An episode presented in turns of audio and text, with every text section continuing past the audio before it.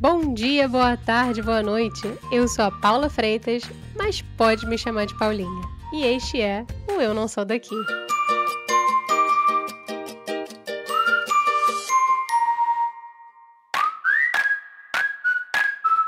O papo de hoje é com a publicitária e especialista em moda Tássia Vaz, que mora em Toronto, no Canadá. Ela divide com a gente hoje um pouquinho sobre o desencanto e a reaproximação com o mercado da moda. Só que agora com um significado para ela todo especial. Bora lá! Oi, Tássia, que bom você estar aqui para a gente conversar. Oi, Paulinha, quanto tempo! Uma vida inteira, uma vida inteira. Anos! Muitos anos, né? Muitos Desde anos. 2004, talvez. Mas fala aí então, quem é Tássia nesta vida? Ai, meu Deus. Bom, eu, meu nome é Tássia, eu tenho 35 anos, sou nascida em Niterói, né, como italiano, vou na casa de fulano. É sempre bom, que deixe que fique claro aqui que é o correto. E eu sou formada em moda, mas em 2013 eu decidi fazer um movimento de mudança de carreira. E aí eu comecei um MBA na área de marketing e depois do MBA acabei engatando numa graduação, porque esse movimento de mudança deu certo, logo depois de ter começado o MBA, eu consegui um emprego na, na área de marketing, comecei a trabalhar numa empresa. E aí, quando eu terminei o MBA, eu senti que eu precisava ter ali no meu currículo uma formação em publicidade, porque o que acabava acontecendo é que eu ficava muito restrita às empresas de moda, né? Porque como eu tinha formação em moda, é, tinha esse, esse MBA, eu acabava ficando é, presa ali naquele, naquele mundo só.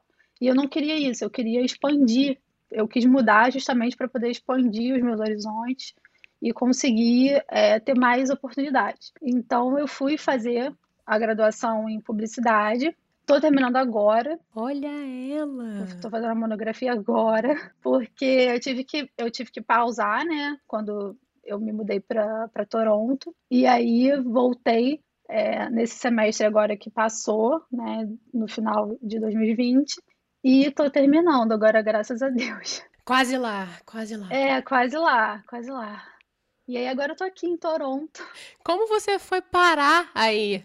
Cara, então, eu sempre quis ter essa experiência de morar fora, né? E quando, quando eu conheci meu marido, a gente começou a conversar muito sobre isso, essa possibilidade, né, de sair do Brasil. E aí ele ele estava fazendo um, um, doutorado, começou a fazer um doutorado e teve a, a oportunidade de fazer o doutorado metade no, no Brasil, metade em outro país, né, que é o doutorado sanduíche, que chama, né?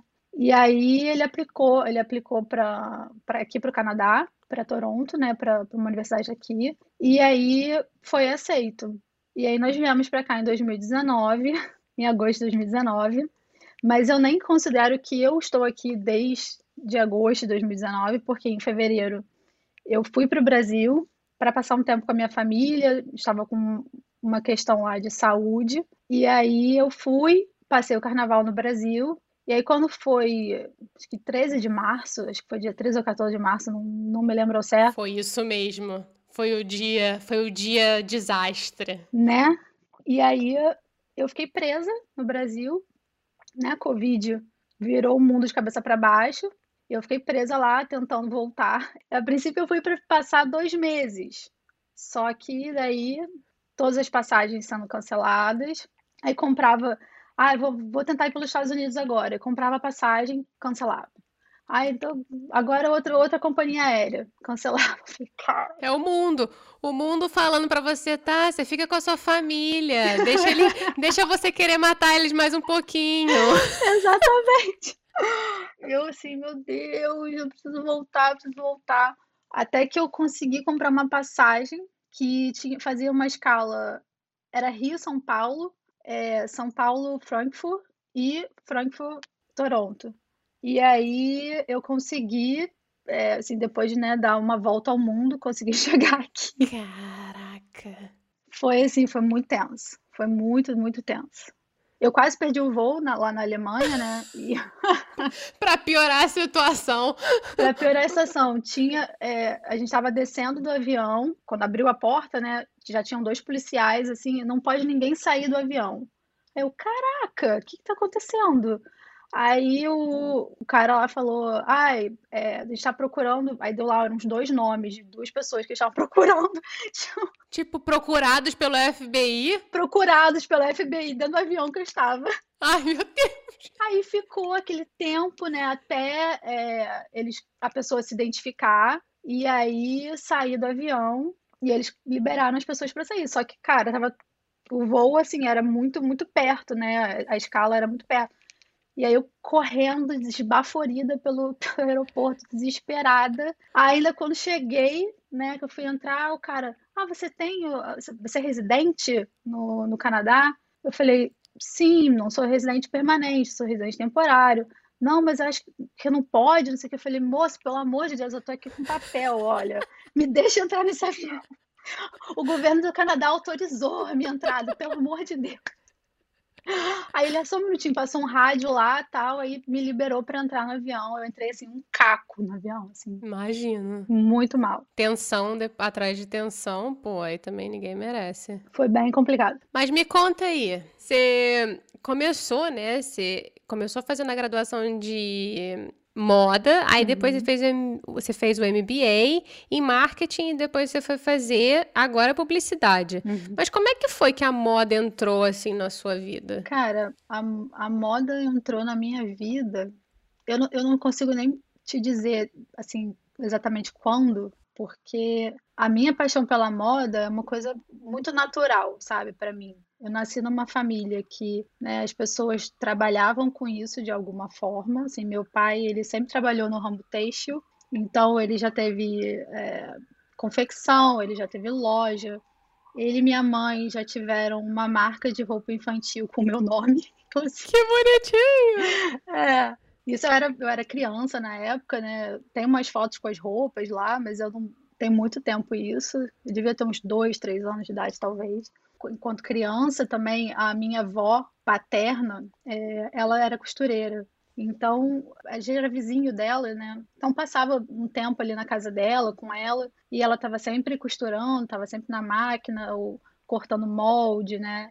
Então, eu estava ali naquele respirando aquele ambiente, meio que sem ter noção de que aquilo um dia ia virar uma coisa muito importante para mim, né, na minha vida, assim. Até as minhas brincadeiras quando criança, era minha mãe ficava enlouquecida porque eu tirava todas as roupas do meu armário e aí eu pendurava pelo quarto, fazia uma transformava meu quarto numa loja de roupa. E era minha brincadeira com, com os meus vizinhos. E eu fazia desfile de moda e botava as minhas roupas nas vizinhas e e a gente ficava ali, né, brincando tal, como se estivesse fazendo um desfile de verdade. Poderosa. E aí eu, eu cresci, né, assim, brincando de, de moda, brincando de, de loja, enfim. E isso foi, foi uma coisa muito.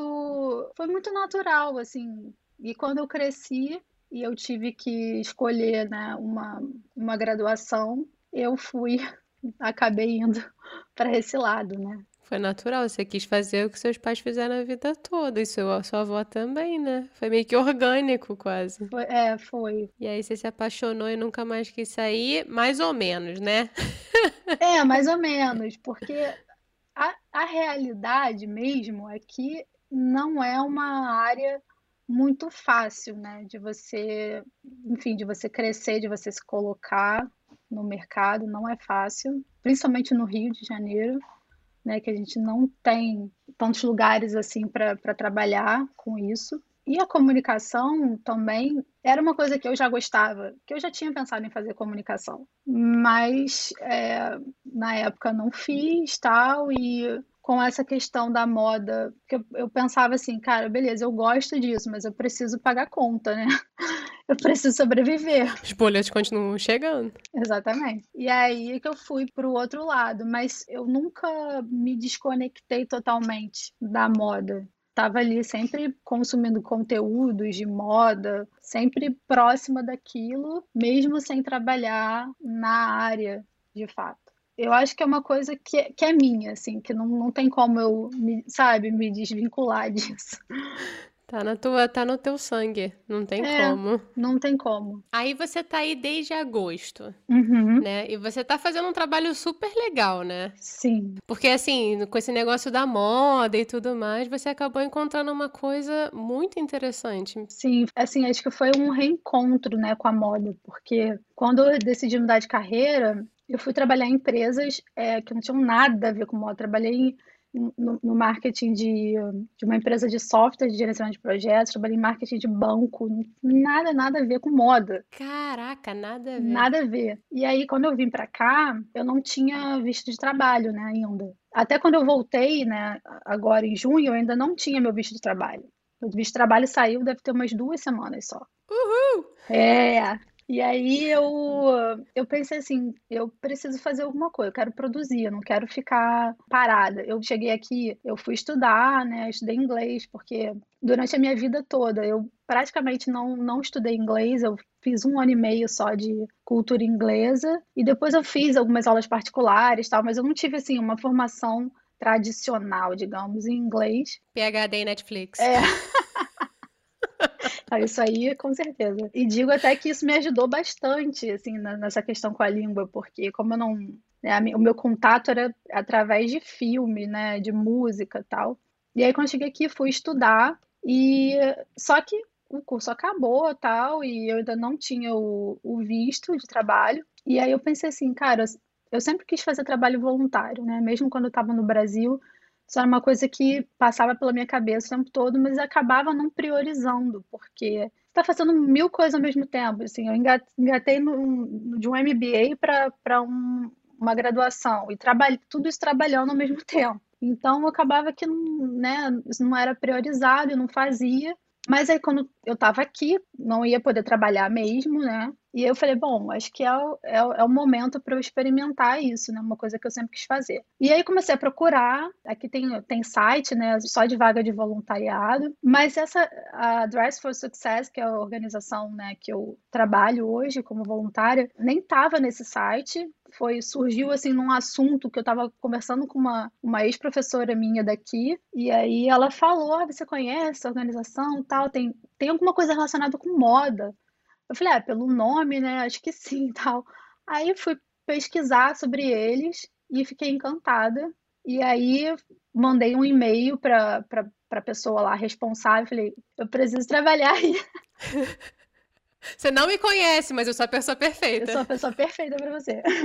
E aí, por coincidência, ela me ela respondeu, falou: "Ah, a gente vai ter uma sessão amanhã", era tipo assim, era muito perto, assim, no dia seguinte ou dois dias depois, talvez, para quem quer se- ser voluntário aqui e tal, vai ser pelo Zoom, né? Porque a gente aqui estava ainda na- nessa situação de isolamento, né? E aí eu fui, participei, entrei para a organização e hoje eu tô, tô lá ajudando a essas mulheres, né, que querem entrar no mercado de trabalho, mas tem uma coisa que a gente acaba não pensando, né? O quanto às vezes você precisa procurar um emprego, você tem, você tem formação, você tem qualificação, mas você não tem dinheiro para comprar uma roupa que aquele lugar pede e fazer uma entrevista de emprego. Então, esse o Dress for Success, ele é uma organização uma organização mundial sem fins lucrativos que está presente em 25 países. Que máximo. É, eu não tinha noção, assim, quando ela falou, quando ela comentou, eu não tinha noção do quanto era uma organização grande, né? E aí, quando eu fui pesquisar, eu falei, caramba, e é,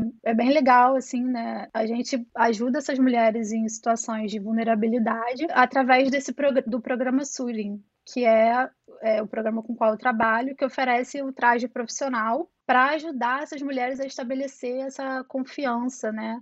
Ou reestabelecer a confiança, né, nelas mesmas. Então, é, é um trabalho bem, bem interessante. Nossa, mas conta um pouquinho, assim, porque elas chegam lá sem confiança nelas? Como que, tipo, se eu fosse, eu tô, tô indo lá, que, como que eu Uhum. seria? Qual seria o meu perfil? Na verdade, é, essas mulheres elas precisam de roupas para ir para uma entrevista, né? Essa é a primeira coisa. Então, você chega lá, a gente ajuda a montar o guarda-roupa para a entrevista de emprego. Então, claro que tudo vai variar de qual é a sua área, né? Qual área, ou a qual área que você está tentando se colocar. Uh, a gente tem um acervo gigantesco de roupas que são doadas por pessoas físicas e instituições, né? Então, assim, aqui tem alguns bancos grandes que sempre doam, Nossa. reúnem os funcionários tal e coletam essas roupas para o Dress for Success. Tem algumas empresas de agência de emprego, né, que patrocinam essas mulheres, né? Você como pessoa física também pode patrocinar, mas assim, o mais comum são essas empresas. Então, eles pagam para Dress for Success o valor lá daquele pacote ali de, de, de roupas, digamos assim. E aí a gente ajuda elas a se vestir e quando elas conseguem um emprego, elas voltam e a gente monta o guarda-roupa para o ambiente de trabalho. Todinho. Todinho, todo, tudo, sapato, tudo que tem direito. Que máximo. Porque é aquilo, né? A gente, a gente às vezes não pensa nisso, mas a pessoa precisa fazer diversas entrevistas e ela tem que ter roupa para ir nessas entrevistas, porque você precisa se apresentar ali, né? A maioria é mãe solteira, tem que criar a família com, né, com aquele dinheiro e não tem como ficar gastando dinheiro com entre aspas, coisas supérfluas, né? Então, a situação é meio essa, assim. Você vê muita diferença, assim, do mercado de trabalho e da, tipo, da expectativa do mercado de trabalho canadense para o mercado de trabalho brasileiro? Você vê muito, assim, a, a nível dessa expectativa visual? Não, não acho que seja muito diferente, não, né? Eu acho que hum, em qualquer lugar, ainda que isso não seja assim o certo, né? Julgar pela aparência é um processo meio que natural do ser humano, né? Quase inconsciente. Quando você está numa entrevista de emprego, você tem pouco tempo para impressionar o seu entrevistador, a aparência acaba contando, né? É, acho que principalmente para a gente, assim, né, mulher, enquanto mulher, eu acho que essa pressão ainda é maior ainda. É, é uma coisa que a gente não fala tanto, né, sobre isso. Às vezes esse, esse julgamento é até meio velado, né? Você não vai, ninguém vai chegar e vai falar isso na sua cara, mas o julgamento acaba acontecendo, né? Eu acho que tem até alguns países, né? Tem um grande debate sobre isso, porque tem alguns países que não botam, não deixam de botar foto no currículo. Em alguns países é super comum. É, aqui não tem isso de foto no currículo. E até no Brasil também tem, acho que depende da empresa, né? E também depende do, do cargo, né, para qual você está se, se candidatando. Mas eu acho que essa coisa de foto não é mais tão comum. Não sei, posso estar errada. Mas eu não, não vejo isso, né, assim, não acho que é uma coisa tão comum mais. Mas, de fato, a aparência é, ainda, ainda conta, né? Imagino, deve ser transformador, assim, para uma mulher você vê o processo de vestir ela, Cara, ela ir fazer a entrevista e depois voltar e te contar? Como que, como que é isso? vou te dizer que assim, é o trabalho mais gratificante que eu já fiz na minha vida, porque eu não tinha noção disso, assim, eu pensava, cara, tá, tudo bem, vou ali, vou ajudar a pessoa a se vestir, não sei o quê, mas não, não tinha noção da importância que isso tinha para elas, né? E aí, quando eu comecei lá, e aí eu comecei a ver isso de perto, assim, tem mulheres que ficam com os olhos cheios d'água no final, assim, sabe? É, é muito gratificante, é muito emocionante, porque você percebe que você está fazendo alguma diferença na vida daquela pessoa, entendeu? Pode até parecer fútil, ah, mas a pessoa está ali para se vestir, para ficar mais bonita, para, sei lá, sabe, para se apresentar melhor, mas não é, porque eu acho que a roupa também, ela tem uma questão ali de você dela te ajudar não só a se apresentar, mas te ajudar também na sua autoconfiança, sabe? Então, o que eu tento fazer lá é dar a elas o que, obviamente, que esteja alinhado com aquele ambiente de trabalho que ela vai trabalhar, o que ela vai fazer uma entrevista, mas também que reflita o que ela, que ela é, o que ela, o que ela quer ser, né? Então, a gente trabalha juntas, conversa para saber qual tipo de, de roupa que ela se sente bem, né, vestindo, porque não adianta também, ah, você tem que usar um terninho com um salto, se a pessoa não gosta, não se sente confortável daquele jeito, entendeu? Então não adianta. Você tem que entender quais são as, as necessidades daquela pessoa, como que é o mercado que ela está atuando, que ela vai atuar, e entender o que, que deixa ela se sentindo melhor. é uma troca muito, muito bacana, assim, muito legal. Posso só imaginar. E o teu, o teu, assim, no fim das contas, acho que tudo isso que seu caminho todo, né? Uhum. Passando de- do início da moda, passando pelo MBA, fazendo publicidade, isso tudo te ajudou a criar bagagem para isso, né? Sim, com certeza. Tem muita gente que fala assim: ah, você é formado em moda, mas você depois fez publicidade, fez MBA e tal, em marketing. E o quanto moda e marketing conversam, né, de alguma forma. Tem, não são coisas completamente distintas. Então, uma acaba complementando um, um pouco a outra, assim, na área que eu tô hoje, né, para poder ajudar essas mulheres. Então, elas acabam se complementando, eu acho. Agora eu vou mudar completamente o rumo da prosa. Hum, meu Deus. Vamos chegar ao momento que eu estou chamando de momento chorrindo, que é o rir para não chorar. Ai, meu Deus. Qual foi aquele momento aí em Toronto? Ou de repente nas viagens, já contou um caos aí no avião, Pois é. que você teve aquela gafe, aquele momento que você falou assim, cara, não acredito que eu vivi isso. Cara, assim, gafe aqui ainda não tenho, né? Acho que ainda tem um tempinho para ter. Mas ainda não tenho. O que eu, eu não diria que isso é uma gafe, tá? Mas tá um pouco alinhado aqui com o que a gente tá conversando, né? Eu já passei é, por alguns perrengues aqui, não é, não, né? não seria gafe, seria mais perrengue. Adoro. É, por não entender bem, ou até por subestimar, sabe, a, o ambiente que eu tô. Eu acho que quem inventou que o frio deixa as pessoas mais bem vestidas não passou pelo Canadá. Não, nunca esteve no Canadá, porque as roupas que a gente precisa colocar para realmente se proteger do frio não são nada fashion, né? Assim, são roupas, aqueles casacos, parece que você botou um edredom, né? Assim, enrolou um edredom pra sair de casa, aquelas botas. Eu chamo de casaco Michelin. É igual o bonequinho da Michelin, sabe, do que vende pneu.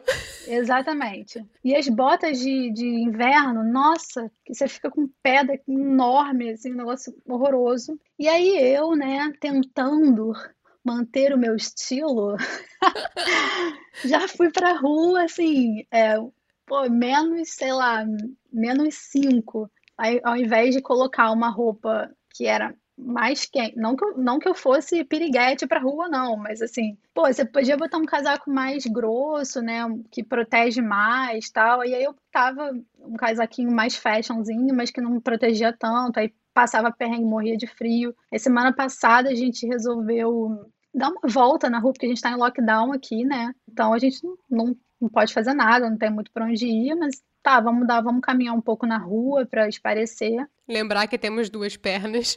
É, é, lembrar que, que a gente existe, né? Tipo, vamos dar uma volta, olhar para as pessoas na rua, enfim. E aí eu fui coloquei uma botinha, aquelas botinhas, né, baixas, e coloquei uma meia. Nem é uma meia fina, não, até grossinha, mas acho que ela deve ser feita de algodão, né? Não é uma meia especial para o frio, é uma meia comum. Aham. E aí, andando, tal, eu tava sentindo aquele frio, tal, mas não, beleza, vamos andando, que dá uma esquentada. Aí chegou um momento que eu falei, não dá, eu tenho que voltar para casa. Depois de uma hora e meia, mais ou menos, assim, andando, eu falei, não dá. E aí, quando eu cheguei em casa, que eu tirei o, a minha bota, eu já não sentia os meus dedinhos do- dos pés. Ai, meu Deus, gangrenou os dedinhos. Estava gangrenando os meus dedos. Um dos meus dedos estava roxo. Roxo. Falei, que isso, cara? Co- Como assim? Meu dedo tá roxo. E aí eu fui para debaixo do chuveiro, botei assim água quente. Eu lembro que até quando a água batia, assim, chegava a doer, porque meu corpo estava extremamente gelado e, e a água muito quente. E eu fiquei ali passando a mão nos meus, meus pés, assim, massageando meu dedo para ele voltar, pelo amor de Deus, volta. Então, assim, é- esse é um, um exemplo de quando você não entende, né, o seu ambiente, você pode se dar mal. Sabe o que acontece? Você não quis perder sua pose, você quis ser bela, linda, maravilhosa. Pois é. Achei que tava em Sex and the City, entendeu? Vou, vou pra rua aqui com meu sobretudo, com, com a minha bota de couro, e aí voltei com o pé roxo pra casa. E quase perdeu os dedos. Quase perdi os dedos. Hoje em dia eu tento, né, com a pandemia a gente perdeu um pouco dessa coisa da vaidade, assim, eu acho, porque você vai na rua, só tem que ir protegida, né? Você não tá, não tá preocupado mais com nada, né? Sua cara tá tapada, ninguém tá te olhando. Então, acho que a vaidade acabou ficando um pouco de lado. E, assim, não recomendo que ninguém faça o que eu fiz. Porque não é, não é uma boa querer estar tá fashion numa situação como essa não é um bom negócio. Gente, beleza não esquenta. Basicamente, não, esse é o recado. Não, não esquenta. Beleza não esquenta. Você vai se arrepender profundamente se você não se preparar para isso. E qual é o hábito, assim, aquela, aquele hábito brasileiro que você não conseguiu abandonar desde que você foi para aí? Ah, sim. Acho que música é uma coisa, a música brasileira é uma coisa que, é, que eu gosto muito, então eu às vezes eu tento escutar mais músicas é, daqui, né, até por conta do, do inglês, né, do, de estar mais em contato com, com o inglês, principalmente agora que na pandemia a gente está totalmente isolado, perdeu contato com todo mundo, então assim, eu falo, ah, eu estou imersa, mas não estou, porque não tem contato com ninguém. Então eu tento ouvir música em inglês, mas acaba que eu, eu gosto muito da música brasileira. É uma, uma coisa que eu faço sempre, assim, quando eu não estou muito bem, assim, não tô, meu humor não está muito legal, quando eu estou, enfim, incomodada, triste com alguma coisa, eu coloco música brasileira. E aí aquilo me, nossa, vai dentro da alma, assim, né? Você, é outra coisa. Transformador. É transformador. E comida, né? Não, não consigo ficar comendo essas comidas daqui, que são é, hambúrguer, pizza, essas coisas assim, não, não, não, sustenta, né? Então, eu compro arroz, compro feijão, como arroz com feijão. Né? Nada como uma comidinha de casa. É, porque eu acho que quando você come. É... Outro dia eu consegui comprar aquele biscoito maisena. E é muito engraçado, assim, porque biscoito tão gostoso, mas eu acho que é uma coisa que te traz um, uma lembrança, te traz algum conforto, né? Biscoito de vó. É, biscoito de vó. E essa, essa a gente que né, que está morando fora, que está longe de todo mundo, a gente sente falta de muita coisa, né? Mas algumas pequenas coisas a, ajudam a gente a se, a se conectar com aquilo de novo, né? Eu, eu acho que para mim é, é a comida sem dúvida, e a música. É, a gente não tem, não tem parâmetro igual no mundo. Não. A nossa música é sensacional. Me perdoem as outras nacionalidades, mas a música brasileira é a música brasileira. Exatamente. É, não, não, não tem como comparar, pelo menos para mim. Né? Tô contigo, tô contigo. E bora de momento bate-volta. Ai, meu Deus. Onde é o momento onde você rapidinho vai ter que me responder. Tipo Marília Gabriela, tá? Ai, meu Deus, tá. Tá pronta? Tô pronta. Então bora. Luva ou gorro? Luva. Uma sensação? Frio. Carnaval do Rio ou Disney? Carnaval do Rio. Otário ou Ontário? Muito boa. Até hoje, quando alguém fala Ontário, eu penso, otário? Uma descoberta. Resiliência. Moda carioca ou moda paulista? Moda carioca. Maple syrup ou doce de leite? Ha, tem nem comparação. Dá nem para começar a, a, discutir. Doce de leite disparado. Eu amo doce de leite. Um sonho. Um sonho. Caramba, agora você pegou pesado. Eu acho que poder usar, né, o que eu, o que eu gosto de fazer, que eu amo fazer, e ao mesmo tempo conseguir ajudar as pessoas. Eu acho que você tendo isso, você é, é feliz em qualquer situação, assim, fazer o que você gosta e, e ainda conseguir ajudar as pessoas é o melhor dos mundos. Com toda certeza, com toda certeza. E assim, tem alguma dica de alguma coisa inusitada, alguma coisa muito particular que você descobriu aí em Toronto? Como assim? Qualquer coisa. Pode ser uma rua, ah. pode ser uma pessoa, pode ser um livro, pode ser uma casa, pode ser um restaurante, pode ser uma comida. Entendi, entendi. Aqui eu acho que acabar voltando na, na comida, né? Mas assim, eu acho que aqui eu consegui é, descobrir algumas comidas que eu nunca tinha experimentado antes, porque como aqui é, é um lugar que tem muito, muito imigrante, né? Então tem restaurante de, de todo tipo de, de comida. E aqui eu, eu experimentei o, a comida tailandesa que eu nunca tinha comido na vida. E assim, me apaixonei, amo hoje em dia. E também aqui tem um lugar que é muito, muito incrível, que infelizmente agora está fechado, que é um bar de jazz. Olha. É, chama The Rex. E é assim, maravilhoso. Quem tiver uma oportunidade de estar em Toronto e né, se estiver aberto tal, é um lugar que eu recomendo muito. Assim. Se puder aglomerar. Se puder aglomerar, exatamente. Porque acho que agora não, não vai dar, não vai rolar muito, mas é um lugar sensacional, assim, muito bom. E por fim, o que, que tem te feito feliz aí nesses últimos tempos? Olha, Assim, a yoga é uma coisa que, que sempre me ajudou, desde que eu descobri a yoga, né, que eu comecei a praticar, sempre me ajudou no, em momentos né, mais difíceis, principalmente. Quando começou a pandemia, que eu ainda estava lá no Brasil, eu não conseguia me concentrar em absolutamente nada, eu não conseguia fazer nada.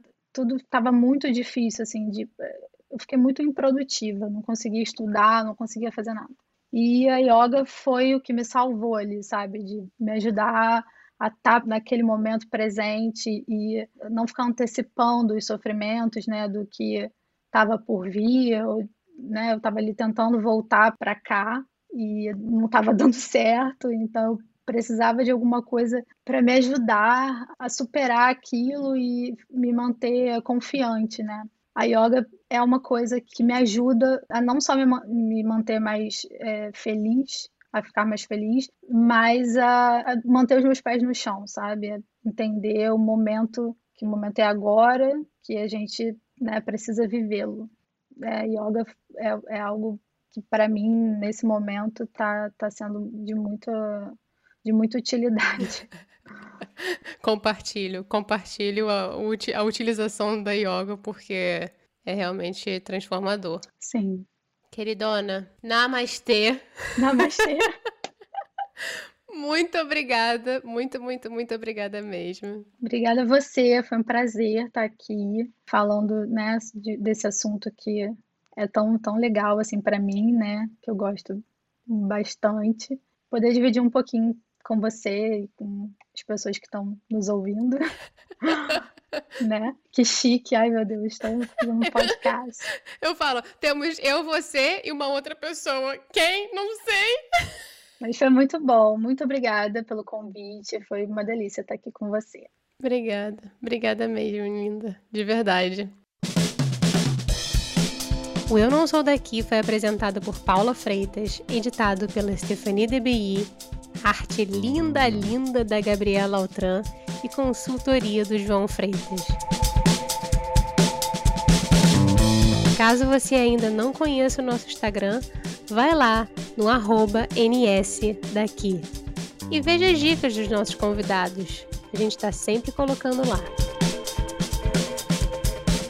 E já sabe, né? Caso você conheça alguém que não é daqui, nem de lá, e tem uns causos curiosos para contar, manda pra gente. Até semana que vem.